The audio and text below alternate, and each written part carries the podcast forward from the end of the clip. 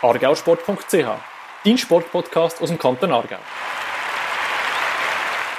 Argausport.ch Podcast, das ist der Podcast, der sich ausschließlich ums Sportgeschehen im Kanton Aargau kümmert und heute wieder auch mit mir, Fabio Barazzini von argausport.ch und Martin Probst, Regionalsportredakteur von der Aargauer Zeitung. Hallo Martin, schön bist du da. Hallo Fabio, schön wieder da zu sein, schon wieder einen Monat rum.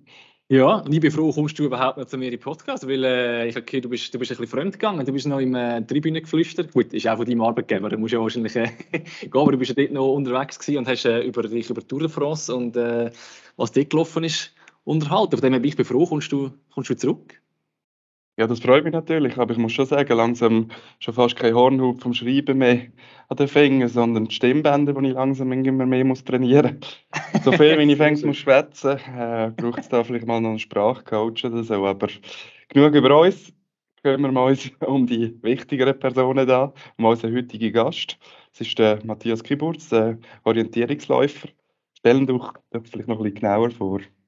Ja, ähm, wahrscheinlich mit einer der erfolgreichsten Aargauer Sportler oder Schweizer Sportler der letzten Jahre.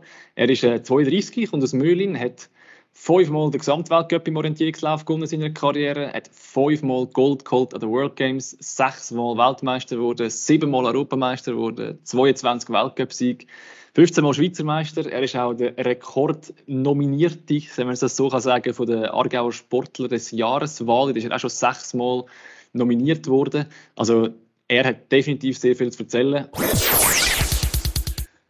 Matthias, danke vielmals für die Zeit, direkt aus dem Trainingslager in Estland noch mit uns äh, den Podcast aufzunehmen. Ja, merci. Freut mich, dass ich etwas kann, über mein Sportleben euch zu erzählen mhm. Sehr gut. Ja, fangen wir doch gerade an mit, mit Estland. Du bist äh, im Trainingslager, also respektive in den letzten Zügen von der EM-Vorbereitung. Sag doch schnell, was ist so ein bisschen das, was man so kurz vor dem Wettkampf noch, noch macht und ähm, wo bei euch auf dem Programm steht? Ja, also jetzt äh, sind wir ähm, eben hier in Estland angekommen, gestern Anfang, und jetzt äh, geht es darum, dass wir ähm, die Wälder noch ein bisschen kennenlernen. Ähm, man muss wissen, normalerweise tun wir so Meisterschaften gross vorbereiten, aber dieses Jahr war einfach gar keine Zeit. Gewesen. Also es war WM, gewesen, World Games und jetzt direkt an DM. Für mich ist das das erste Mal, wo ich in Estland bin. Und normalerweise stecken wir extrem viel äh, Zeit in die Vorbereitung. Also jetzt geht es wirklich darum, die Wälder kennenzulernen, ähm, also die umgebenden Wälder, wo dann die DM wird stattfinden, um ein das Gefühl zu bekommen, wie, wie man da muss machen jetzt, Ich hätte jetzt als Oberlei einfach gesagt, Wald ist Wald. Ähm, kannst du mir sagen, was der estländische Wald ausmacht? Ähm, der estländische Wald ist teilweise noch wüster wie der Aargauer Wald. äh, also jetzt vorher zum Beispiel, wo wir uns umgezogen haben nach dem Training, da hat, äh, sind da 500 Mucken um den rumgeschwirrt. Ähm, es hat auch teilweise hohe Brennnesseln. Aber sonst so ein bisschen Charakteristik, es ist eher ein bisschen, ein bisschen flach, ähm, es hat Sümpf, teilweise ein bisschen Heidelbeere und für Estland sehr typisch, auch sehr viel, ähm, wir nennen es grün, also eigentlich sehr dichte Vegetation, sehr viele Bäume, die am Boden liegen und das macht es sehr schwierig, zum Beispiel auch die Richtung zu behalten, wenn man versucht, äh, Kompass laufen durch den Wald.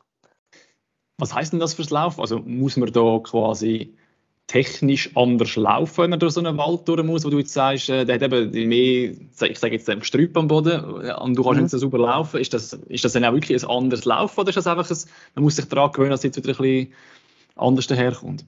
Ja, also ein bisschen beides ist es. Also das eine ist schon, ähm, es, es gewöhnen. Und das andere ist auch, eben jetzt, wenn es Gestrüpp am Boden hat und die Sicht im Wald sehr schlecht ist, das bedeutet zum Beispiel, dass man viel mehr muss mit der Richtung arbeiten muss. Weil es einfach extrem schnell kann passieren kann, dass man dann ein bisschen links oder ein bisschen rechts wegdriftet, ohne dass man es wirklich merkt, sondern man hat das Gefühl, man läuft eigentlich schön geradeaus, aber äh, ja, in der Tat und Wahrheit tut man immer ein bisschen laufen oder eben plötzlich zieht man ein bisschen links weg.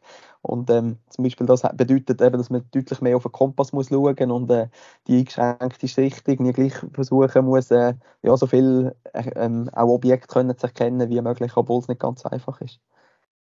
Ist, es für dich auch schön, mal wieder etwas Neues kennenzulernen? Du bist jetzt erstmals Estland für, für, zum Laufen. Ist das auch lässig? Äh, ja, also das macht sicher auch aus, dass man immer wieder an Neujahr kommt und äh, etwas Neues kann entdecken kann. Also das ist sicher etwas, wo mir, wo mir sehr gut gefällt an dieser Sportart. Aber jetzt, also das erste Mal bin ich jetzt nicht, dass wir sind 2017 haben wir die WM in Estland, äh, die WM in Estland gehabt. Also mhm. nicht etwas komplett Neues, aber es sind jetzt gleich wieder fünf Jahre vergangen, ähm, ja, seit ich da OL gemacht habe. Aber das ist schon mhm. so, also man kommt da super coole Orte. Äh, meistens sind es auch wirklich schöne Orte, also rein naturmäßig und äh, ja, das gefällt mir sehr. Was hast du dir jetzt für die EM aus sportlicher Sicht ähm, vorgenommen? Du hast ja gesagt, eben, die Vorbereitung ist jetzt nicht so ausgiebig, wie das vielleicht in anderen Jahren der Fall ist. Ich glaube, davon wird für deine Konkurrenz nicht anders sein. Also was ist so ein bisschen das, was du dir sportlich vornimmst? Ja, also die Ziele haben sich jetzt nicht ähm, wegen einer ein schlechteren Vorbereitung grundlegend verändert. Ähm, ich laufe zwei Einzeldisziplinen und da hoffe ich, dass ich einer kann eine Medaille gewinnen kann. Und dann bin ich vorgesehen im Schweizer Staffelteam, im ersten Team. Und äh, ja, da geht es darum, dass wir eine Medaille gewinnen als starkes Schweizer Team. Ähm, also von dem her ist eigentlich nichts anders wie ähm, zur WM jetzt, wo ich auch eigentlich mit dem Ziel gegangen bin, zwei Medaillen zu gewinnen. Ja. Das hast du vorhin schon angesprochen. Ihr habt eine Saison, die absolut vollpackt ist, mit eigentlich einem grossen Anlass nach dem anderen. Hat, wenn ich das richtig nachgeschaut hat es angefangen mit der Sprint-WM, dann war die World Games, gewesen. das war jetzt erst, erst gerade, das war Ende oder Mitte, Mitte Juli gewesen. und jetzt, jetzt kommt schon die EM. Welcher von diesen grossen Events generell hat für dich so ein bisschen den, den grössten Stellenwert? Ähm, also da ist ganz klar, das ist die WM. Ähm, da hat der höchste Stellenwert bei uns. Die WM, das ist wirklich der Hauptwettkampf. Ähm, auch wenn er WM mittlerweile jährlich stattfindet, wie die EM auch. Äh, und die World Games sind ja eigentlich nur alle vier Jahre. Aber ähm, bei uns ist es jetzt so, ähm, die WM ist der Hauptwettkampf und die World Games ist also jetzt auch gerade für uns ähm, ein bisschen nice to have, sage ich mal. Also ich gehe extrem gern, aber ähm, in der Schweiz hat die World Games auch fast keine Bedeutung. Also Swiss Olympic tut auch keine Bedeutung dem Wettkampf zumessen. Und ähm, ja, das ist von Land zu Land sehr unterschiedlich. Also es hat auch Läufer gehabt, für die sind die World Games eigentlich wichtiger wie die WM. Aber das ist sehr abhängig wirklich vom Nationalen Olympischen Komitee, wie fest dass die die World Games gewichtet. Also die haben teilweise dann rechte Prämien ausgesetzt bekommen, wenn sie an den World Games gut sind. Und ich bin so ein bisschen da gewesen, habe vor dem Stand noch ein bisschen rumwitzeln und gesagt, das ist mega cool, dass ich da bin. Klar möchte ich gut sein, aber ähm, im Sinn von, in der Schweiz nimmt es niemand vor, wenn ich gönne und wenn ich Zehnte bin, nimmt es auch niemand vor. Also es ist extrem unterschiedlich, wie die World Games gewichtet sind.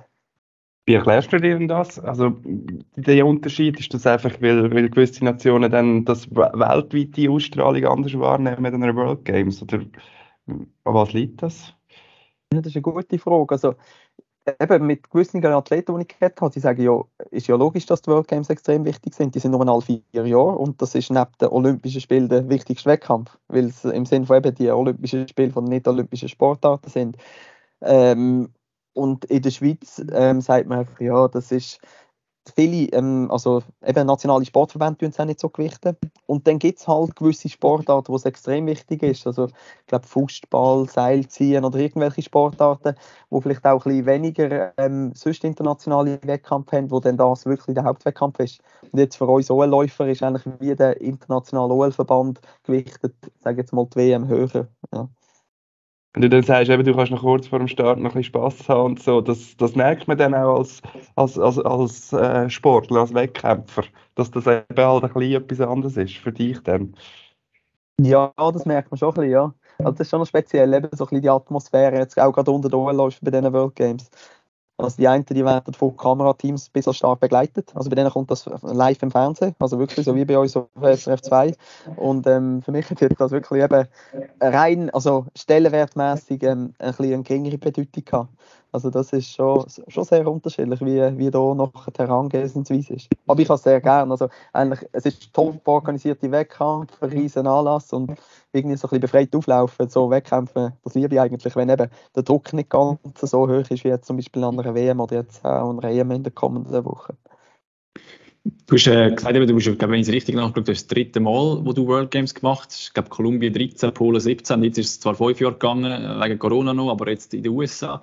Wenn du es so ein bisschen vergleichst oder deine, deine Einschätzung von diesen World Games, was ist so ein bisschen das, wo dir jetzt vielleicht von, dem, von diesen World Games in den USA jetzt so ein bisschen das sind, wo dir wird bleiben? Hm, wird mir bleiben. Also, was extrem war jetzt in den USA, wo mir sehr aufgefallen ist, ist das ganze Sicherheitsdispositiv. Gewesen. Also da hat äh, Polizisten an jedem Ecken und an jedem Ende gehabt. Also das war extrem, gewesen. wirklich so etwas habe ich schon selten gesehen.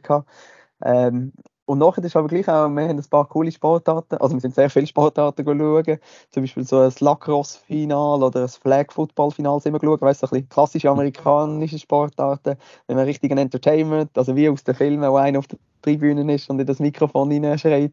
Also das sind, das sind coole Sachen, wo, wo so richtig für mich so amerikanisch war, typisch amerikanisch und irgendwie das liebe wenn man so in ein Land geht und dann auch so etwas kann, kann erleben kann. Wie viel Zeit findest du, um so die Wettkämpfe der anderen auch können schauen? Also ist das jetzt eben das ein, zwei Mal oder hast du das auch bewusst eingeplant, dass du sagst, hey, schau, gerade weil es vielleicht jetzt sportlich nicht den, den, den höchsten Stellenwert hat, nehme ich mir dafür raus, dass ich so das Feeling und auch der Grossanlass, wo ja eben nicht nur ein Sportart, sondern x Sportarten sind, das auch bewusst noch ein bisschen, noch ein bisschen ausleben? Ja, also das habe ich mir jetzt wirklich recht ausgelebt, muss ich sagen. Ist immer am Morgen hat man geschaut, was überhaupt möglich ist, für was für eine Sportart dass man schauen kann. Und äh, ja, da habe ich wirklich einiges gesehen. Und äh, ich mache es extrem gerne, also irgendwie andere Sportarten zuschauen. Auch wenn es teilweise exotische Sportarten sind, aber sie werden immer auf höchstem Niveau betrieben. Und das ist schon, schon sehr spannend, ähm, so, um das zu sehen. Eben, das sind Sportarten, die nicht in der großen Öffentlichkeit sind. Auch so irgendwie, wir haben gewisse Artistik-Sachen gesehen oder irgendwie Wakeboard, äh, ähm, eben von Lacrosse habe ich geredet, die, die schaue ich sonst nie. Und das ist extrem spannend, wenn man mal sieht, hey, die üben das professionell aus und da, das können zuzuschauen. Das macht Freude, ja. Aber du hast vorhin gesagt, es ist so ein wichtiges Event für, für die nicht-olympischen Sportarten. Wo du mal angefangen hast mit OL vor, vor vielen Jahren, hast du irgendwann mal so einen olympischen Traum gehabt? Hast du irgendwo gehofft, dass das mal könnte olympisch werden Oder ist dir das irgendwie klar gewesen, dass das schwierig ist? Also zumindest dort, wo ich noch in dem OL drin war, war klar, gewesen, dass in meiner Karriere das OL nicht wird olympisch werden. Ähm, von dem her habe ich den Traum irgendwie nie verfolgt. Und Media World Games, jetzt habe ich dreimal dürfen gehen und das sind einfach immer extrem coole Erlebnisse. Also ich habe sie sehr genossen. Von dem her, irgendwo durch ist schade, aber ich glaube, wenn ich jetzt OL olympisch wäre, würde es auch das Ganze wieder kehren, dann wäre das für mich der aller, aller wichtigste Wettkampf. Und jetzt ist es eben ähm, ein Wettkampf, wo ich extrem gerne gehe, wo ich mit einer Lockerheit auflaufen kann. Also ich habe nicht das Gefühl, dass ich das gleiche Erlebnis würde haben, wenn OL olympisch wäre, wie jetzt, wenn ich an der World Games kann erleben kann. Und ganz ehrlich gesagt, äh, eben, die OLWM ist jetzt für mich der Hauptwettkampf und ich genieße es eigentlich, so eine World Games können zu gehen, wo nicht äh, im Sinne von alle Augen auf mich gerichtet sind. Also wirklich etwas können, können zu erleben. Ich glaube, das bleibt wahrscheinlich vielen olympischen Sportler äh, oder Sportlerinnen vorenthalten. Und eigentlich, ja, ich habe es fast ein bisschen umdrehen, das Gefühl, wir dürfen das erleben, einfach mal so etwas geniessen. Ähm, und irgendwie, ja, eben am Wettkampftag vorher, um halb zehn noch das Lacrosse-Final schauen und am nächsten Tag gleich versuchen, professionell ähm, Sport zu betreiben. Was eine Stunde denkbar wäre, wahrscheinlich für einen Sportler, eine Sportlerin, die Olympische Spiel ist. Und gleich hast du eigentlich, äh, dann, obwohl du, sag jetzt mal, sehr, sehr locker daran hingegangen bist, die zwei Medaillen trotzdem geholt. Ähm, heißt einfach, du bist in dem Fall einfach sehr gut in Form jetzt im Hinblick auf die EM, dass es dann passt.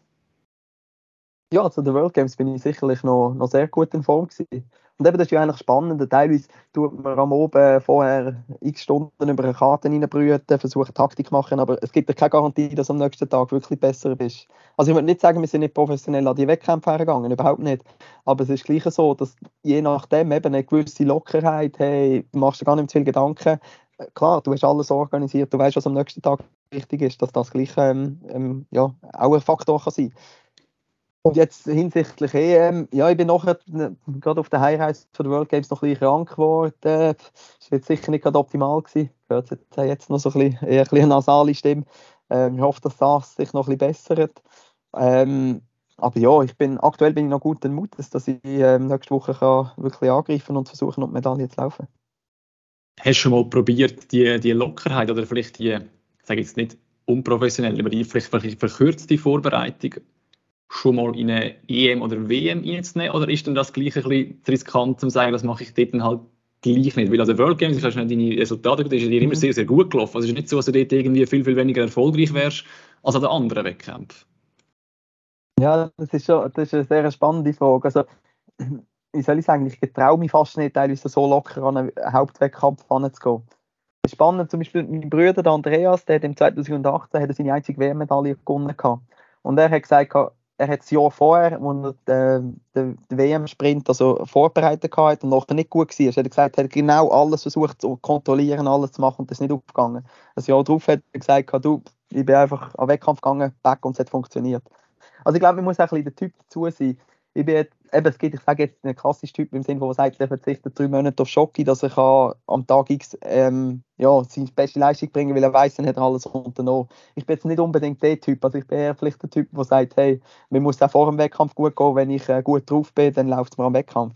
Also auf die einen Seite würde ich sicher sehr gerne mal probieren, aber irgendwo durch getraue ich mich dann gleich nicht voll, voll so, wie es jetzt vielleicht du sagst, die letzte, also eben, es ist eher ein, ein Mix nachher, wie, wie ich dann versuche ähm, anzugehen. Aber irgendwo merkt man, eine gewisse Lockerheit tut man, tut man besser, wie ähm, ich bin nicht der, der voll fokussiert und einfach nur noch an den Sport kann denken, an Wettkampf anzugehen.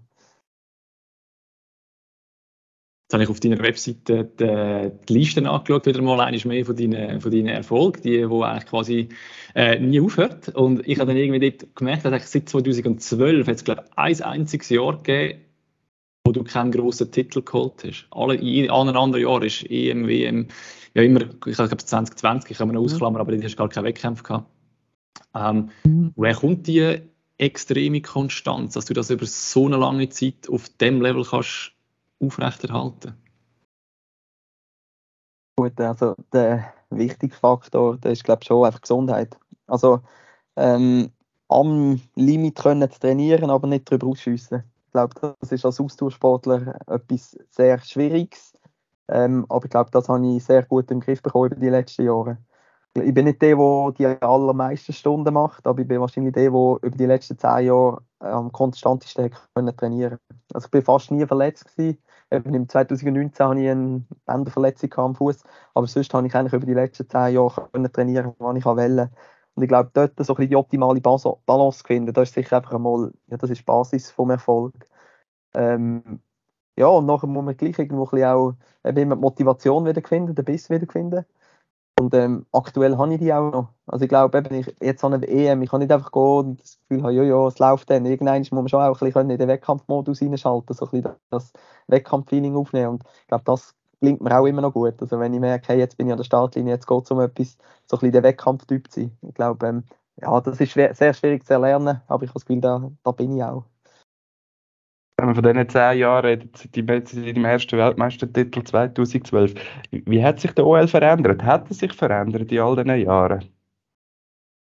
Ja, also jetzt gerade eben besonders mit der Aufsplittung von der WM. Also wir haben ja jetzt immer ein Jahr eine Wald-WM und das nächste Jahr eine Sprint-WM. Ähm, ja, jetzt eigentlich die größte Veränderung ist jetzt eigentlich wirklich auf das Jahr hergekommen, wo wir das allererste Mal eine reine Sprint-WM hatten. Auch mit dem Knockout-Sprint, wo, also wo ich jetzt Weltmeister geworden bin. Ähm, das ist doch eine neue Disziplin, die sehr stark gefördert wird und wo auch mehr Spezialisten, sage jetzt mal, ähm, produziert im OL-Sport. Also es gibt jetzt wirklich solche, die nur auf Sprint setzen und so ein bisschen die klassischen Waldläufer. Und ähm, ja, ich bewege mich irgendwo zwischen innen. Aktuell funktioniert noch beides, aber ähm, das ist schon die Frage, in welche Richtung sich denn das wirklich entwickelt. Du hast vorhin selber Stichwort Motivation gebracht hilft das aber auch, wenn Neues dazukommt, wie jetzt eben so ein Knockout-Wettkampf, Knockout-Sprint, weil das dann irgendwie eine neue Herausforderung ist, die man bekommt, oder? Ja, oder zumindest die, die neuen Wettkampfformate, die sie eingeführt haben, sind genau auf mich zugeschnitten gewesen. Von dem her äh, sage ich jetzt da sicher nicht Nein zu dieser, zu dieser Frage. Also schon 2014 hat man an der WM die Sprintstaffeln eingeführt gehabt. und da sind wir auch gerade im ersten Jahr Weltmeister geworden im Schweizer Team. Das ist schon etwas, wo wir als Schweizer Team damals so sehr gut entwickelt sind in, dem Format und jetzt im Knockout genau gleich wieder. Also ja, ich glaube, es ist schon für mich jetzt gerade hat es einen Reiz gehabt, die neuen Formate. Aber eben, wie gesagt, sie sind wirklich auch auf mein Profil ein bisschen zugeschnitten gewesen. Von dem her, das nimmt man sehr gerne entgegen, wenn man merkt, hey, die Disziplin ähm, wird eine WM-Disziplin und äh, die habe ich eigentlich ja, sehr gut im Griff. Das ja, nimmt man. Wenn du auf die, auf die zehn Jahre sehr zurückschaust, wo ja irgendwie extrem erfolgreich waren, habe ich mich gefragt, hat es gleich Moment gegeben, vielleicht eben auch gerade, weil du so erfolgreich bist, wo es irgendwie schwierig war, dich noch zu motivieren, weißt, gleich viel zu machen und, und so viel zu investieren, weil eben vielleicht ein gewisses Ziel du ja auch schon erreicht hast, oder? Hm. Ja, also wie soll ich das sagen? Ich habe das Glück gehabt, dass gewisse oder WMs oder gewisse EMs wirklich einfach für mich sehr motivierend sind. Also wenn wir ein bisschen hinten anfangen, ich halt mit einer Heim-WM in der Schweiz eigentlich anfangen 2012. ein riesiges Ziel war. Und ja, dann bin ich 22 gewesen, nachher bin ich noch hungrig gewesen. Und nachher dann ich mit äh, 26 habe ich die WM in Schweden dürfen laufen und Schweden das ist so für uns so als OL-Läufer so ein bisschen das OL-Paradies. Also von dem her bis 26 ist klar gewesen, hey, das ist das nächste große Ziel für mich und dort wird ich gut sein. Und kurz darauf ist nachher eigentlich schon gleich die EM in der, in der Schweiz gekommen, die EM im Tessin im 2018, also das ist so ein bisschen ein Zwei-Jahres-Schritt gewesen. Aber dort, so 2017, 2018, da ist die WM in Estland und in Lettland gewesen. Bin ich auch nicht ganz so stark gelaufen. Das ist so eben auch das Gelände, ich habe es zum Eingangs erwähnt, kann, nicht unbedingt nur ein Paradies. Da habe ich mich teilweise dann schon ein bisschen, ein bisschen schwer da gehabt. Und äh, ja, jetzt in den letzten Jahren mit Corona, klar, 2020, wo alles ausgefallen ist, aber ich habe das nicht einmal so fest als ein verlorenes Jahr gesehen. Aber ich glaube, das ist mehr auch eben genau, wie es zum Zeitpunkt meiner Karriere gekommen ist, weil ich bin einfach schon, also ja, ich sage mir zehn Jahre dort dabei gewesen, acht Jahre bei Elite-Sport. Und es war nicht so, gewesen, dass ich das Gefühl habe, ah, das ist jetzt ein verlorenes Jahr irgendwie, ich bin gerade auf dem Sprung, jetzt könnte ich etwas erreichen, sondern ja, es war einfach ein Unterbruch. Gewesen. Das war vielleicht ein bisschen spezieller bei mir. Und du so sagst, du hast immer so eine Sache gehabt zum Führen schauen. Dort die WM in Schweden 2,6, wo du schon gewusst hast, das ist das Nächste. Nächstes Jahr haben wir wieder eine WM in der Schweiz. Ist das auch schon länger in deinem Kopf? Ist das halt auch so ein Fernziel, was sich ergeben hat? Ja, klar. Also, das ist das große Fernziel von mir. Jetzt ähm, die Heim-WM, wo, wo extrem motiviert. Also, ähm, eben, ich habe sie schon mal dürfen erleben, äh, eine WM in der Schweiz und jetzt das nochmal dürfen. Ich glaube, das gibt nicht viele Karrieren, die so etwas dürfen, äh, ja, erleben. Von dem her freue ich mich sehr drauf. Und ist, ist klar für mich jetzt mal äh, ja, die nächste Station. Ich weiß noch nicht gesagt, ja, ob ich nachher überhaupt noch weitermache nach dem 23. Aber jetzt, das ist das, was mal motiviert. Ja. Ich wollte fragen, wäre das denn also die Option vom Kreis, was jetzt schließt, dazu sagst, du fährst eigentlich deine Elite-Karriere auf dem höchsten Level mit, mit, mit der WM in der Schweiz an und würdest sie so wieder quasi beenden. Ist das eine Option? Oder ist das etwas, wo du dich gar nicht, sage ich jetzt mal, schon konkret damit befasst? Also ganz konkret nicht, aber ähm, es ist sehr, sicherlich eine Option. Also ich bin mir so am überlegen, ähm, dass nachher ähm, könnte Schluss sein, ja. Ähm, eben, weil ich, irgendwie habe ich dann das Gefühl, irgendwann habe ich es dann gesehen. Also überhaupt nicht, dass ich nicht gerne Noel mache, und, äh, aber äh, ja, jetzt bin ich gleich irgendwie schon, schon lange immer ein am, am Gleichen machen. Ähm, und ja, es ist einfach, ich glaube gleich, eben so eine Heim-WM motiviert noch deutlich mehr, ist irgendwann mal ein grösseres Ziel und ich habe das Gefühl, ja, dann kann gleich die Luft draußen sein, gerade nach dem. Ähm, aber ich will jetzt nicht in den Stein meißeln, dass ich sage, hey, ganz sicher ist fertig. Aber wenn mich jetzt jemand fragt, dann sage ich Tendenz eher, ja. Was für eine Rolle spielt Stichwort Langdistanz, wenn wir beim Thema Motivation sind. Du weißt wahrscheinlich, auf was ich raus will. Der letzte grosse Titel, der wird fehlen im Palmares, wenn wir schon suchen. Äh, ist das irgendwo im Kopf? Hat man das im Kopf? Ja, im Kopf. Jetzt vor allem diesem Jahr mit der WM, wo ich die Knockout gewonnen habe, habe ich, es gerade wieder geschafft, dass ich alle Titel aus der Langdistanz. Das war eigentlich blöd gewesen, weil sonst hätte ich können sagen, ja, es gibt noch einen anderen. Von dem her, es ist sicher im Kopf, aber ich sehe es schon fast ein bisschen mehr, also wie soll ich sagen, also ich meine, wenn ich jetzt nächstes Jahr gewinnen das ist ein schlechtes Märchen, wenn ich dort noch in der Heim-WM in der Schweiz die Langdistanz gewinnen kann. Also, ähm, klar ist das Ziel, ich werde dort so gut laufen wie möglich und ich werde sicher angreifen und die Langdistanz-Goldmedaille versuchen zu gewinnen. Aber ähm, für mich persönlich selber ist jetzt das überhaupt kein Weltuntergang, wenn das nicht so klappen. Aber auch so rein das Gesamtpaket, eben auch für die Medien, das, das, das würde so gut tönen. Das bin ich mir schon bewusst. Aber jetzt rein für mich ist das nicht, äh, ähm, ja, ich tue da nicht jeden oben die Karten anschauen und denke äh, an die Langdistanz von nächstes Jahr.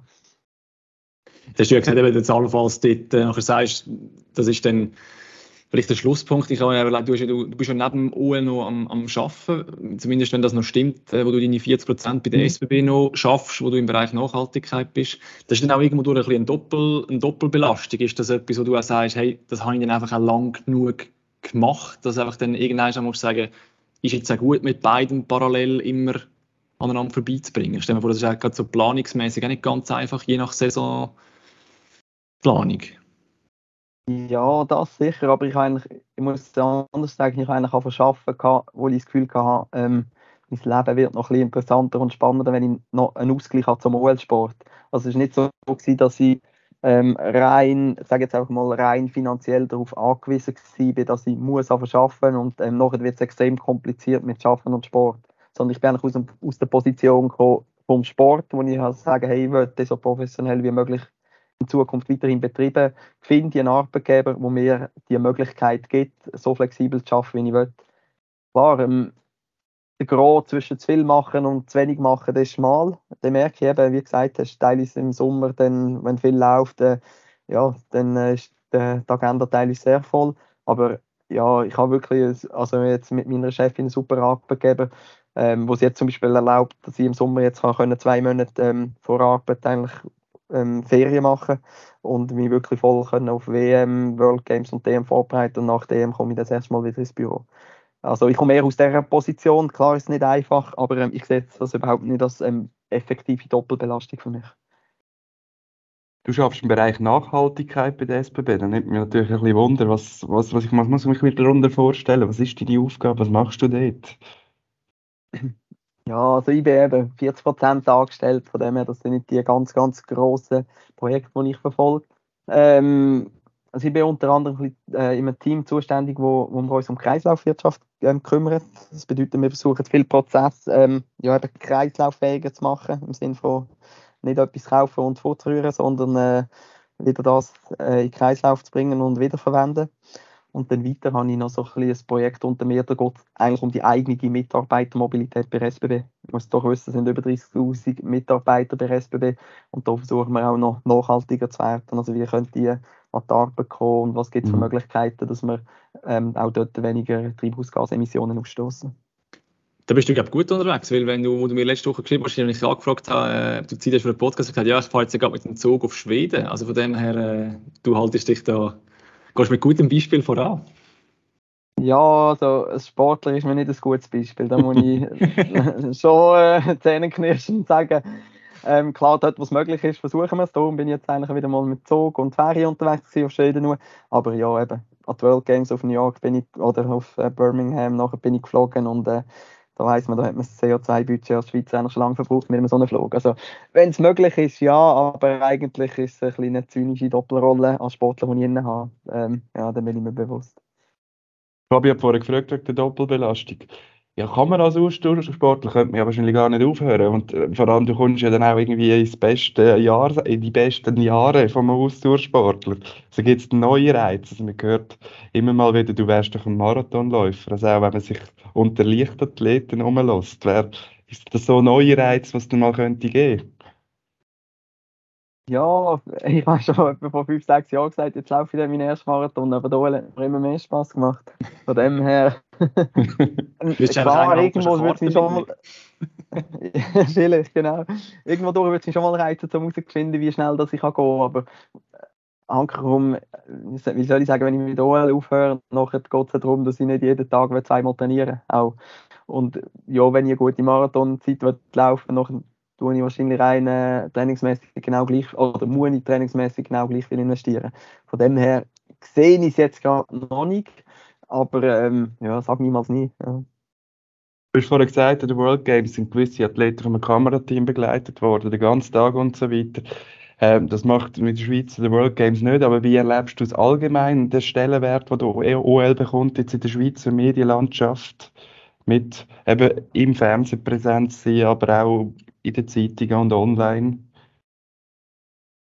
Ja, also ich, ich habe das Gefühl, wir, wir, sind, wir sind auf einem guten Weg und jetzt seit äh, SRF unter anderem die WM bringt live, also im, Livestream, letztes Jahr und da Jahr und jetzt irgendein Weltcup-Finale, also die Wettkämpfe, die in der Schweiz sind, die internationalen, das sind für uns schon die Aushängeschilder und solange das, das kommt, ähm, ist gut. Aber äh, man muss auch realistisch sein. Also jetzt zum Beispiel nach der WM, da ist die WM fertig gewesen und äh, also ich habe keinen Anruf, kein Mail von irgendeinem Journalist bekommen. Also ist einfach die WM fertig und dann ist es vorbei. Ähm, dort habe ich teilweise dann schon das Gefühl, also ich hätte schon noch spannend zu erzählen über die WM und dort wird dann gar nichts mehr nachgefragt. Das Positive für mich ist im Sinne von, wenn ich schlecht bin, muss ich mich auch nicht erklären. Also das ist mehr rein positiv für mich, jetzt nicht unbedingt, sage jetzt mal, für den OL-Verband oder für uns, dass wir in den Medien stehen. Also dort, äh, es wird gebracht, wenn wir erfolgreich sind, eine Medaille. idealerweise Gold, dann wird etwas gebraucht. Also von dem her, dort, äh, ja, dort wissen wir, also wir sind abhängig vom Erfolg. Und es ist nicht so, dass über uns Geschichten eigentlich gemacht werden, wie zum Beispiel so ein Podcast, ähm, wo wir ein auch von uns sonst erzählen, was läuft. Und ich finde eigentlich wäre unsere Sportart und so doch eigentlich sehr interessant. Aber ich bin mir auch bewusst, man, eben, das, ja, OL ist kompliziert, es ist nicht einfach zu zeigen. Ähm, von dem her, ja, teilweise habe ich das Gefühl, die Medien ähm, die Sportart ähm, zu bringen. Ja. Ich wollte das sowieso ansprechen, weil ich eben das Gefühl habe, dass du über zehn Jahre eigentlich eine, eine Konstanz und, und ein, ein Leistungslevel hast, wo wahrscheinlich, ich würde sagen, im Aargau wahrscheinlich gar niemand hergebracht hat in seiner Sportart über so lange Zeit so gut sein, auch international und auch schweizweit nur ganz, ganz wenige. Aber gleich eben, wie du sagst, ist die Wahrnehmung nicht, nicht auf, dem gleichen, auf dem gleichen Level. Ist das manchmal auch irgendwo durch ein bisschen frustrierend, wenn man weiß, dass man eigentlich so viel erreicht in seiner Sportart, Dinge mehr geht gar nicht. Und daheim ist da so ein bisschen, ja, ein bisschen wird es wahrgenommen, aber niemals in dem Ausmaß, was es vielleicht verdient hätte.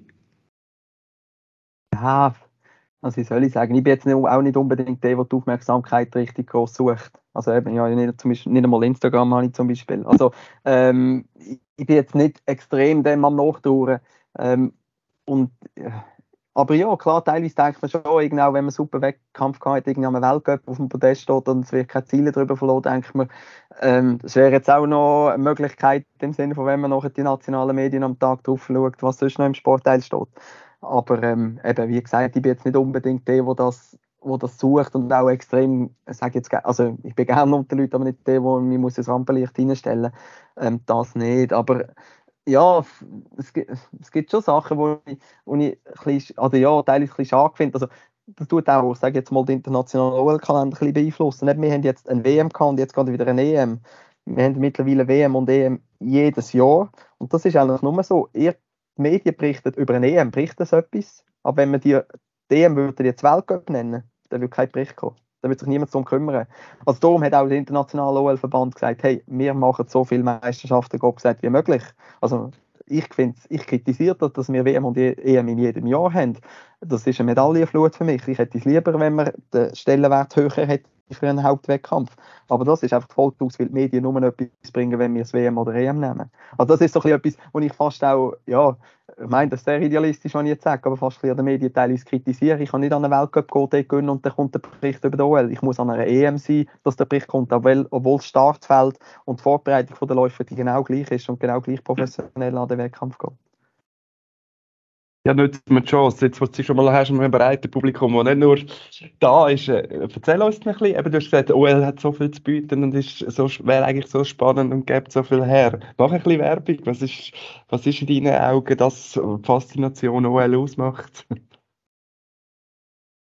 Ja gut, für mich, also Faszination ein ist schon mal einfach Natur, dass man draußen ist. Man ist extrem schönen Gelände unterwegs. Das, was mir so gut gefällt, ist eben, dass jeder OL ist eigentlich ein kleines neues Abenteuer. Also ich gehe Karten mit der Bahn zum Startzeitpunkt, wo ich starte und habe das noch nie gesehen und habe nachher meine Aufgaben zu lösen. Und das, das macht für mich Faszination aus, nachher das noch ins Wechselspiel reinbringen, mit eben versuchen, Ausdauerleistung am Limit zu bringen, aber gleich noch ähm, ja, fehlerfrei zu laufen. Und ich meine, eben, ich mache auch gerne Leichtathletik, aber wenn ich vor einem 5000 Meter Lauf stehe, dann weiß ich, ich werde in dem oder dem Bereich irgendwo sein, rein physische Möglichkeit, und dann kann es noch das taktische Rennen geben. Aber es sind 12,5 Bahnrunden. Punkt. Und äh, ja, klar sehen die Stadien alle ein bisschen anders aus auf dieser Welt, aber dann äh, ist meistens, hat meistens die gleiche Farbe. Und OL ist einfach so viel abwechslungsreicher, das ist das, was mir so gefällt. Du hast ja vorhin gesagt, eben, auch spannend zu erzählen über dich als Mensch. Du hast gesagt, Machos hast auch erzählen, wir haben über den Job geredet. Was mich wundert, du bist verheiratet mit jemandem, der selber den gleichen Sport macht. Ist, ist das ein Vor- oder Nachteil, wenn man so genau die gleiche Leidenschaft teilt, oder gibt es beides? Ja, gibt natürlich sicher beides. ähm, aber ich glaube, ganz allgemein ist schon von Vorteilen, reines Verständnis und äh, ja, ich bin gleich pro Jahr etwa 15 bis 20 Wochen unterwegs und ähm, du hast äh, Sarina, die du angesprochen hast, meine Frau ist da auch sehr oft dabei und äh, ja, das ist auch schöner, wenn man dann auch die Leidenschaft kann, kann teilen Um, ja, ich habe das Gefühl im Alltag. Wir sind jetzt nicht irgendwie, wie soll ich jetzt sagen, grosse OL-Nerds im Alltag. Also es ist nicht so, dass wir am Nacht äh, irgendwie über OL reden oder irgendwelche OL-Karten anschauen. Ähm, dort sind wir eigentlich ganz normal wie jedes andere Paar unterwegs und reden über Alltagssachen und überhaupt nicht im Sinn von, hey, was trainierst du morgen ähm, und so oder eben über irgendwelche Wettkämpfe philosophieren, sondern äh, ja, da, da sind wir ganz normal unterwegs das viele Leben aus dem Koffer, eben, du sagst, du bist sehr viel unterwegs. Ist das auch nach zehn Jahren immer noch reizvoll? Ja, nicht immer gleich. Also es ist so ein bisschen, mehr so Anfangssaison ist es wieder spannender wie, wie Endsaison. Also jetzt auch gerade, äh, wo ich eben fast zwei Monate aus dem Koffer lebe, äh, äh, ja, hat man es dann wieder ein bisschen gesehen. Aber ähm, so bis jetzt muss ich sagen, so Anfangssaison, wenn es das erste Mal ins Trainingslager geht, äh, habe ich immer gerne den Koffer gepackt. Und bin einfach mittlerweile auch sehr effizient. Von dem her, das ist nicht mehr so eine Sache. Ich habe nicht immer Angst, dass ich noch etwas vergessen habe. Eben, du hast gesagt, Sehnsuchtland Schweden ist, ist immer für OL-Läufer. Gibt es sonst so Lieblingsdestinationen, die du hast, wo du besonders gerne laufst? Und, und warum? Wann, warum? Mhm. Ja, so eben, Schweden, da tue ich jetzt auch mal ein bisschen ganz Skandinavien inkludieren. Das ist für mich ein bisschen ähnliche Geländetypen. Schweden, Norwegen, Finnland. Das, was ich jetzt wirklich noch gerne war, ähm, muss ich sagen, ist, ist Tschechien gewesen. Also einerseits habe ich sehr gute Erinnerungen an, an Wettkämpfe dort, eben auch letztes Jahr, als ich Weltmeister geworden bin. Aber die haben auch extrem coole so Sandsteingelände, also so riesige Sandsteinformationen, wo wir letztes Jahr auch drin waren. Und ja, das ist eben wirklich auch wieder so ein bisschen das Naturspektakel, das wir teilweise während dem Wettkampf erleben das, das erlebt man dort äh, in gewissen Geländetypen. Von dem her, äh, ja, das gefällt mir sehr dort. Aber bist du immer ein gutes Bier im Ziel. sehr gut.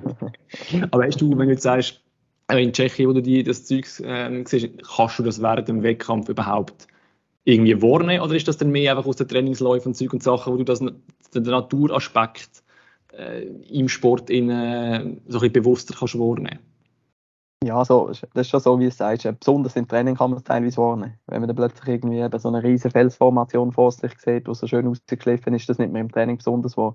Und im Wettkampf sind es mehr teilweise einfach so Augenblicke, wo man irgendwie rechts rüber schaut und denkt, boah, der Fels oder so.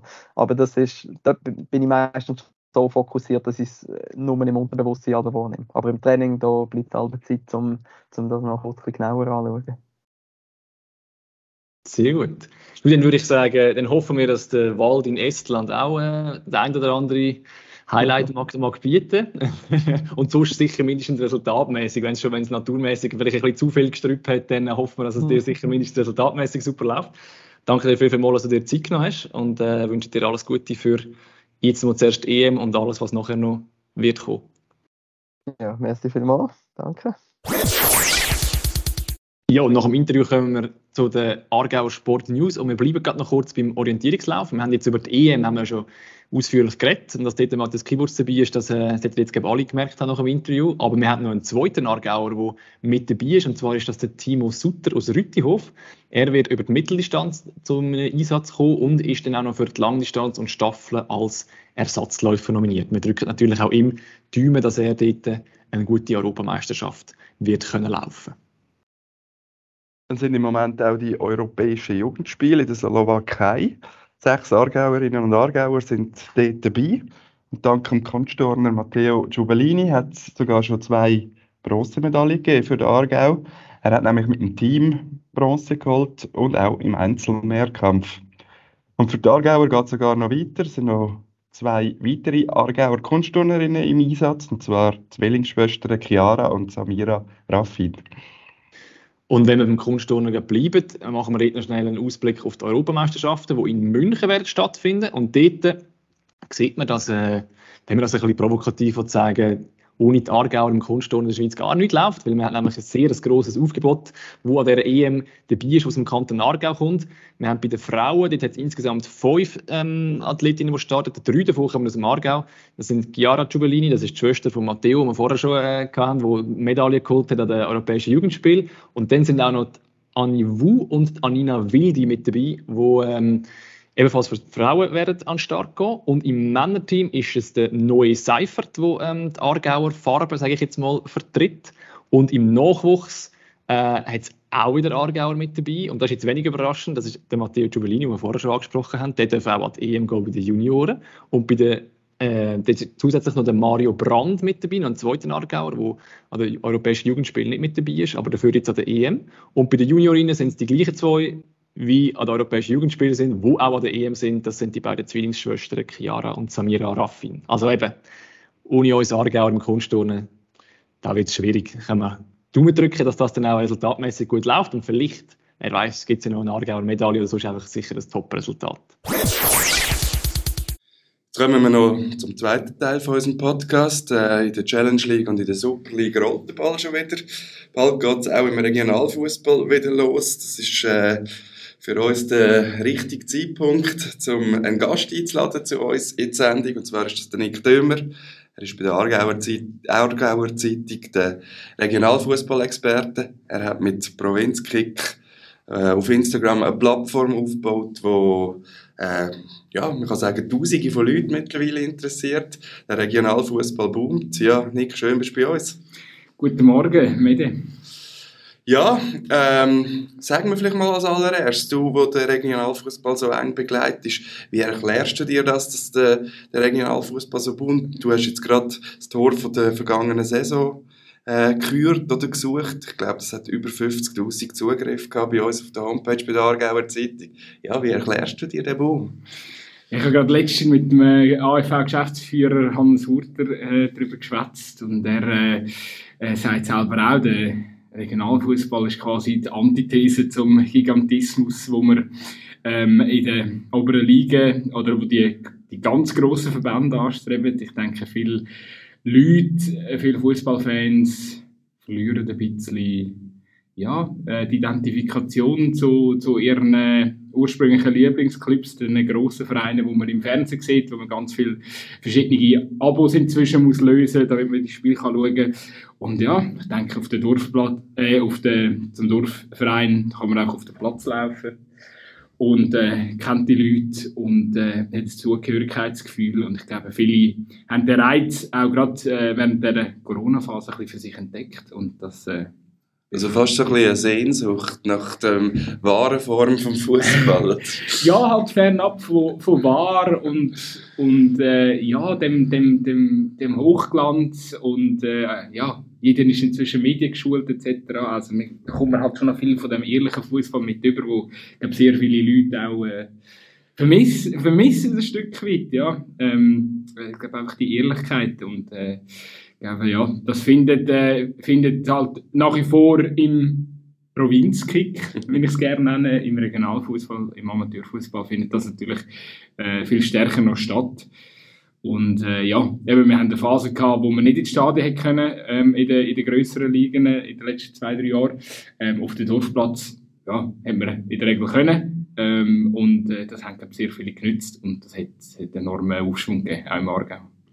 Es geht ja sogar so weit, dass äh, es bildet sich immer mehr Fanclubs. Sogar von denen, ich glaube, der Aufsteiger aus der zweiten Liga letztes Jahr, Windisch, ist so ein, Beispiel. Dort hat sich plötzlich eine kleine Gruppe gebildet, wo, wo, wo ja, das ist ja schon faszinierend, das zu beobachten. Ja, das ist äh, definitiv so. Ich glaube, da, da, also das sind auch wirklich äh, spezielle Bewegungen, die sich da ähm, bildet im, im Aargau. Ich weiß nicht, ob es das sonst ähm, so gibt. Es sind, es sind sehr viele Junge, die das plötzlich irgendwie spannend finden. Ich weiß nicht, es hängt sicherlich auch ein bisschen damit zusammen, dass, äh, ja, dass die sichtbar gemacht werden. Ähm, wir, haben, äh, wir haben über diverse Gruppen schon berichtet. Ich habe gehört, das hat dann auch ein bisschen ähm, ja, zur äh, Nachahmung ähm, angestiftet. Also, aber ist, ist auf jeden Fall cool und gerade jetzt im Fall von Windisch, das sind ein paar Junioren, die das machen, die dort wirklich mit äh, Trommeln und mit Banner und so am Spielfeldrand stehen. Und ähm, die haben selber gesagt, sie sind am Anfang ein belächelt worden, aber man muss also sagen, wenn man an einem Spiel ist und da ist also 90, 90 Minuten lang einfach so Support und das ist eigentlich dann auch egal, wenn das so junge sind, das, das macht etwas mit der Atmosphäre und das hat mir auch, bestätigt mir auch die Leute aus dem Verein. Ist der Fußball in der Zweitliga Aargau, wo ja ein bisschen unser Aushängeschild im Kanton ist, weil es wirklich nur mit Aargauer Team bestückt ist, mit Schönenwerk Niedergösgen als kleine Ausnahme, wo im Aargauer Fußballverband mitspielt, aber ja, auf Solothurner Kantonsboden daheim ist. Ist der Fußball in der Zweitliga noch so romantisch, wie jetzt das Bild ein bisschen da ist, oder wird es immer professioneller auch dort? Wie erlebst du die Entwicklung? Nein, ich glaube tatsächlich, dass wir, wir haben einen relativ grossen Gap zwischen der Zweitliga Inter und der regionalen Zweitliga. Ähm, einfach, weil, weil es halt in der Zweitliga gibt es noch die, die, die Dorfderbys und äh, ja, ich denke einfach, äh, es ist so ein bisschen, ja, ich, ich würde jetzt mal sagen, also es kommt natürlich in der Fall, was man genau unter, unter der Romantik ähm, möchte verstehen, aber ich denke jetzt, die Zweitliga ist wirklich eine Liga, äh, in der Regel Goalprämie, Siegprämie für die Spieler, das ist nicht bei vielen Mannschaften wirklich gar kein Thema. Viele spielen ähm, dort bei ihren Vereinen, weil sie mit den Kollegen möchten zusammen shooten, weil sie dort möchten shooten, weil sie irgendwie verbunden sind mit der Region. Und äh, das würde ich als Fußballromantik definitiv noch bezeichnen und das äh, hast du in der regionalen Zweitliga nach wie vor sehr stark. Also die Dorfvereine, die du angesprochen hast, der FC Sarmenstorf hat den letzten Jahren ja fast eine märchenhafte Saison gehabt. Sie haben den Göpp, den Aargau Göpp gewinnen. Das war ein riesen Volksfest, das man, glaube ich, noch fast nie so erlebt hat. Im Aargauer Fußballverband. Äh, in der Meisterschaft sind sie Zweite geworden. Ja, das ist auch der Reiz, oder das Dörfliche, dass da plötzlich so ein, ein, ein Club aus so einem kleinen Dorf das dürfen erreichen, kann erreichen. Ja, was echt, was echt das Armschuss gemacht hat, ist, äh, glaube dass, also ich weiß nicht, ob das, äh, ich, ich nehme jetzt mal schwer an, das hätte in der Deutschschweiz äh, über Grenzen raus auch Wellen geschlagen. 2700 Leute in dem Stadion, im Stadion Esch beim Göppfinal. Klar, Mellingen hat auch viele äh, Leute gebracht, da muss man wirklich auch äh, äh, den Hut ziehen, aber, aber das, Arme, das Arme ist natürlich, also das halbe Stadion ist schon einfach blau, die haben so ein blaues Göppli gehabt und das halbe Stadion ist einfach blau gewesen. Und äh, die haben dann gar nicht mehr aufhören festen. Es ist unglaublich, was dort mobilisiert wurde, ist, wenn man sich einfach auch rein anschaut, wie gross das Armensturf effektiv ist. Also jetzt nicht eine mega aktuelle Zahl, aber ich glaube, es sind so etwas zwischen 3.000 und 4.000 Einwohner in diesem Dörfli. Also wenn du so kannst mobilisieren musst du sagen, also Hurra, das ganze Dorf ist da, haben wir getitelt. Und ich glaube, genau so war es auch gewesen. Äh, ja, unglaublich, ähm, wie, das, äh, ja, wie sich das jetzt geformt hat, wie, was die für einen Support haben. Aber ich kann mir auch sagen lassen, dass, Sarnenschaft wirklich schon über, über Jahre hinweg eigentlich äh, immer, immer im ganzen, mit dem ganzen Dorf mega verbunden war. Und ich glaube, es definitiv äh, auch, auch, also Sarmi ist für mich äh, wirklich also der Vorzeige-Dorfclub, der vernetzt ist im Dorf, wo irgendwie es herbringt, dass sich alle ein bisschen für ihn interessieren. Wahrscheinlich auch Leute, die sonst nicht aus dem Fußball kommen. Und ich glaube, wenn das herbringst, die, als, als Dorfclub, wenn die Identifikation herbringst, dann, äh, bist eigentlich, dann schöpfst du eigentlich das Maximum aus, was, äh, ja, was so möglich ist im, im Amateurbereich. Aber auch im Amateurbereich gibt es die Bewegungen, gibt es Veränderungen. FC Sarmstorf ist ja ein gutes Beispiel. Sie haben mit Michael Winsauer den Trainer verloren, eigentlich äh, ein wichtiger Erfahr Erfolgsfaktor war. Er ist zum FC Baden, hat eine neue Herausforderung gesucht. Es gibt auch bei den Spielern in der Zweitliga immer wieder Bewegungen. Umso schwieriger ist es auch, eine Prognose zu wagen. Wie kommt es jetzt nächste Saison raus? Wir haben das aber gleich gern und wenn wir dich schon da haben, wenn wir dich natürlich ein bisschen zum Kaffeesatz lesen bewegen. Ähm, mir selber kommt da als erstes noch eine schöne Episode in den Sinn. Ich glaube, vor, vor, vor, vor zwei Jahren haben wir auch äh, bei der Aargauer Zeitung getippt, wie ich die Saison aus wird in der zweiten Liga. Wir haben den FC Niederwil zum, zum Absteiger gemacht und ich bin dann vor der letzten Saison mit dem Sportchef zusammengeguckt und dann haben wir erzählt, sie haben also die Tabelle vor jedem Spiel in der Garderobe aufgehängt als Motivation. Den äh, Ahnungslosen, die der AZ zeigen müssen. Sie sind prompt nicht abgestiegen. Im, vor der letzten Saison haben wir sie, glaube ich, nicht zum Absteiger getippt und sie sind jetzt abgestiegen. Also, man kann fast sagen, es ist ein gutes Omen, wenn du jemanden äh, zum Abstiegskandidat machst. Aber fangen wir doch vielleicht mal da oben an. Wer siehst du so, wer, wer spielt um den Titel mit in dieser neuen Saison? Ja, das ist äh, tatsächlich immer ein bisschen Spielerei mit dieser, ähm, mit dieser Einstufung vor der Saison.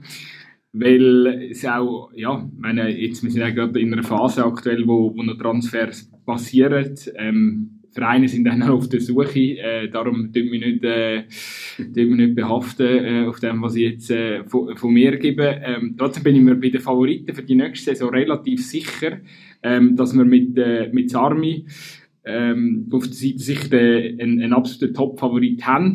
Die haben einen Trainerwechsel jetzt gehabt, äh, neu ist äh, Marc Blum ist, ist an, der, an der Seitenlinie da bin ich gespannt. Ähm, jetzt, oder ich, wahrscheinlich hat der, der Trainerwechsel auch einige ähm, Außenstehende vielleicht eher ein bisschen erstaunt. Äh, gut, man muss auch sagen, der, der Marc Winzauer ist auch aus dem, äh, sag jetzt mal, den hat man vorher auch noch nicht gross vom Zettel gehabt, von dem her gesehen, alles äh, kann das schon eine gute Geschichte werden, aber das Armin natürlich funktionierendes Team, die meisten bleiben äh, dort. Äh, Torschützenkönig Fabio Huber und Alain Schulz äh, würde ich, würde ich so als, als Traumduo bezeichnen, offensives Traumduo. Äh, ja, die werden auch nächstes Jahr die, die Goals buchen. Äh, die Achse bleibt bestehen. Äh, der, der verletzte Goalie Silvan Sick äh, kommt wieder zurück. Und äh, das, äh, also Sarmi für mich absolut der Top-Favorit äh, in, der, in der nächsten Saison. Vielleicht ganz knapp hinter, hinter dem FC Lenzburg. Könnte mir vorstellen, dass es auf einen Zweikampf zwischen diesen Teams wird rauslaufen. Lenzburg hat die beste Rückrunde von allen Mannschaften ähm, äh, ja, in diesem Jahr gespielt. Also auch besser wie Windisch und Sarmi. Äh, die haben auch noch Struggles. Innenverteidiger sind beide äh, weg. Äh, die müssen, müssen, müssen ihre Verteidigung in den Griff bekommen. Aber wenn das der Fall ist, haben die genug Punch. Äh, sind jetzt auch noch einige offensive ähm, Transfers dort passiert und äh, Lenzburg definitiv äh, Sarmi herausfordern. Und dann knapp hinten dran habe ich, habe ich Sur und, und, und Schöne. Schöne wird Niedergösgen.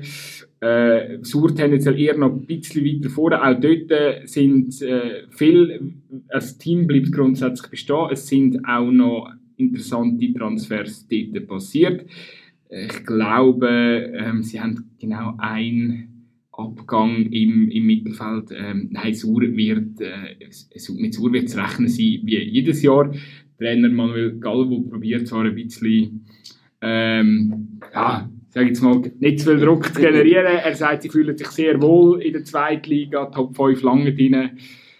Aber äh, wenn man so das Kader und die Qualität anschaut, kann, kann ich mir fast nicht vorstellen, dass die Spieler ähm, ja, nicht das Maximum rausholen wollen. Das sind alles äh, grossartige Zocker und ich glaube, dass äh, äh mit Zur muss man auf jeden Fall auf der Rechte haben. Und dann haben wir Schöne auf dem 4 vier Titel. Ähm, sehr spannend natürlich der Superstar Miguel Peralta zurück, ähm, geht zurück in die Heimat. Äh, ich sage jetzt mal, sonst ist nicht sehr viel passiert bei ihnen. Ich glaube, der Ryan Hügi, der grosse Stürmer, der ist direkt in die Erstliga gewechselt, spricht auch äh, für die gute Arbeit, äh, wo, in Schöne gemacht wird. Sonst bleibt eigentlich fast alles, die Achse bleibt bestehen. Sie haben neben Miguel eins, zwei wenige Transfers gemacht, aber ich glaube, die Mannschaft wird mit sehr einem ähnlichen Gesicht auftreten. Äh, dort noch ins Fragezeichen, ja, wo an äh, führt der Weg? Wir haben, äh, ja, ich habe gestern noch mit dem neuen Trainer Della Vecchia heißt er, glaube ich. Äh, ich hoffe, ich habe den Namen richtig ausgesprochen.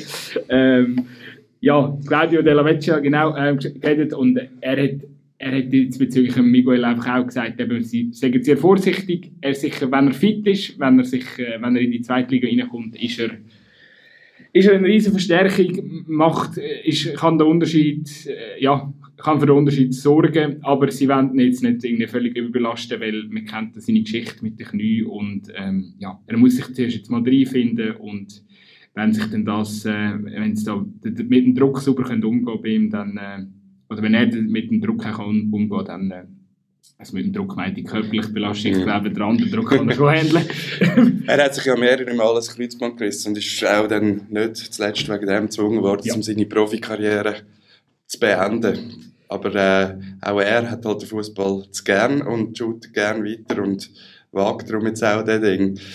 Ja, äh, bevor wir zum Mittelfeld kommen, schauen wir doch jetzt gegen und motivieren die Teams ein bisschen, wie wir es ja vorher gesagt haben. Wer hast du das Gefühl, könnte ins Zittern kommen in dieser Saison, wenn es darum geht, wer absteigen muss in ja, die Drittliga? Es ist, es ist wirklich, äh, es ist, das ist immer die ganz gemeine Prognose, oder? Weil ich finde, also man vielleicht noch grundsätzlich sagen, die Zweitliga-Saison wird massiv, oder alle Trainer, die wo, wo, wo ich jetzt bis jetzt geredet habe mit ihnen, ähm, sind sich sicher, dass sie die Zweitliga qualitativ noch mal stärker wird wie, wie, nächst, wie letzte äh, Saison. Und die letzte Saison ist ja auch schon wirklich ähm, spektakulär gewesen. Aber aufgrund von der Gruppengröße jetzt halt schnell mal Teams gegeben, die ohne ein bisschen weggefallen sind. Jetzt rechnen eigentlich alle damit, dass es viel näher beieinander ist, dass man viel mehr Punkte liegen ähm, Dementsprechend jetzt bei den Mannschaften, wo ich das Gefühl habe, ich habe, ich habe mir da notiert, ich habe eher das Gefühl, es wird eng für die Mannschaften so. Ich glaube definitiv nicht, dass man so ja, ohne wird, wird, wird schnell mal ein, zwei Teams wegbrechen. Das habe ich nicht das Gefühl. Ich glaube, es wird ein sehr krasser, harter Abstiegskampf bis zum Schluss. Ähm, notiert habe ich mir jetzt hier dabei, stand heute äh, der Menzo, Menzorinach, wo ähm, knapp den Ligaerhalt geschafft hat, einfach aus dem Grund, äh, einfach aus dem Grund sehr viel Ungewissheit. Der Nikolai Oriaschkov Trainer ist äh, gegangen. Es hat einige Abgänge gegeben, sechs bis, bis acht. Ähm, ja, das Team muss sich wieder zuerst finden und ich habe das Gefühl, dass kann dort eng werden für sie. Ähm, es kann auch eng werden für den FC Fieslisbach, wo zwar eine sehr gute ähm, gute Truppe hat, die schon lange beieinander ist. Trotzdem denke ich, dass äh, ja, dass Qualität, äh, äh, also individuell ist sicher, genug, ist sicher viel Qualität um, aber äh, ja, es gibt auch dort äh, einige, ja, also es ist auch, letzte Saison ist es dann irgendwie schwierig gewesen. ich glaube, sie sind auch nicht allzu breit bis, äh, abdeckt, wenn, dort, wenn es dort mal Verletzungen gibt. Ähm, ja, könnte eventuell knapp werden für Fiesensbach. Das gleiche ein bisschen bei Oftrigen, wo auch äh, knapp der Abstiegsrang ent, ent, entgangen ist in der, in, der, in der letzten Saison.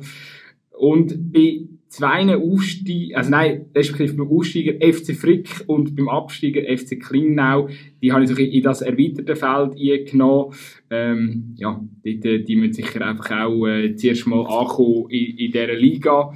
Und es gibt noch die eine oder andere Un Ungewissheit äh, bezüglich Zukunft. Ich glaube, die gehören dort so ein bisschen in die Gruppen, die schwierig wird Ist gut, jetzt haben sie die Aufnahmen. Sie können sie ja vielleicht, die kann man nicht aufhängen, aber sie können sie ja hören. vielleicht auch immer wieder, wenn sie Motivation brauchen.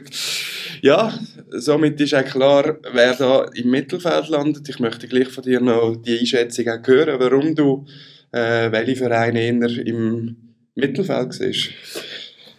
Also, spannend, oder für mich, für mich im ich habe das, ich habe das als Übernahme genommen, sind einfach vor allem Überraschungskandidaten für mich, weil es einfach auch, also entweder geht es einfach in die Unter- oder in die Obergruppe nie. Ähm, gerade jetzt, Wolle 2 oder Baden, also Wolle 2, Wolle U23 und, und, und Baden 2, ich glaube, so betiteln sie sich offiziell. Äh, dort einfach, ja, das ist jedes Jahr wieder eine Wundertüte, ist klar. Äh, Baden, Baden kann kann, auch, kann ich mir auch vorstellen, dass die plötzlich ganz vorne mitspielen. Es kommt halt dort auch darauf was passiert dort. Kommen die Spieler dann auf dem Eis rein. Äh, die Mannschaft funktioniert, die bleibt dann zusammen, die Aufsteigermannschaft, die ja, by the way, ähm, im Rennen um den Drittligameister auch noch den überragenden FC Rot-Risch geschlagen hat. Äh, also dort, Baden muss sich auf dem Zettel haben. Ähm, und, und ich glaube, dass äh, ich tendiere eher zu Überraschungskandidat, vielleicht oberes Mittelfeld. Bei Wolle U23 immer wieder sehr talentierte Junioren, aber auch dort, wenn die Mannschaft von Wolle U23 funktioniert und vielleicht die Junioren über sich auswachsen, dann werden sie halt auch sehr schnell mal ins Eis gezogen und das wirkt sich dann wieder auf die Rückrunde aus. Darum nehme ich die jetzt einfach mal, um mich auch ein bisschen absichern in das Mittelfeld. ähm, ja, äh, in der Mitte irgendwo gesehen mit FC Bruck äh, letzte Saison überragend gespielt. Äh, vielleicht am Schluss ein bisschen eingebrochen. Die eine oder andere hat sich gefragt, was ist dort los gewesen.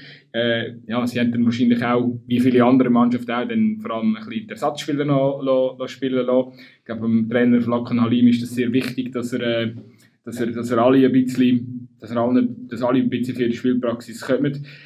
Ja, äh, Bruck trotzdem, ähm, ja, eben, was dort äh, im Kollektiv äh, möglich ist und äh, wie, wie, wie, wie gut die Mannschaft mit dem Trainer harmoniert, darum denke ich, das könnte auch diese Saison wieder gut kommen. Für ganz oben raus, da, da bin ich, da, da habe ich gefunden, jetzt nach dem Abgang, sie haben die beiden Veseli-Brüder verloren, den Verson äh, hat, äh, zum, ist zum FC Muri gewechselt in die erste Liga. Auch das ein krasser Sprung, zweite Liga regional direkt in die erste Liga.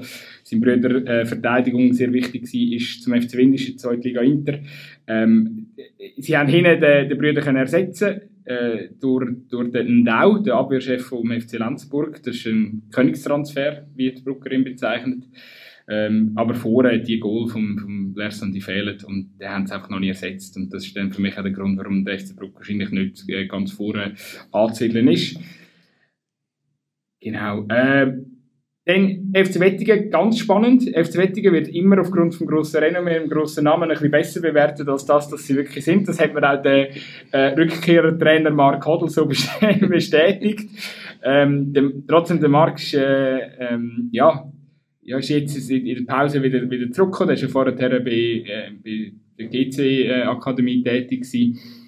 Äh, Wettigen ist ein Herzensprojekt von ihm. Er ist in der, in der Region ver, ver, verwurzelt und ähm, ich glaube, er hat aber auch ganz klar gesagt, äh, ja, man muss aufhören, den FC Wettigen immer grösser zu reden als das, das er ist. Sie sagen ein ganz normaler Durchschnittsclub in der Zweitliga.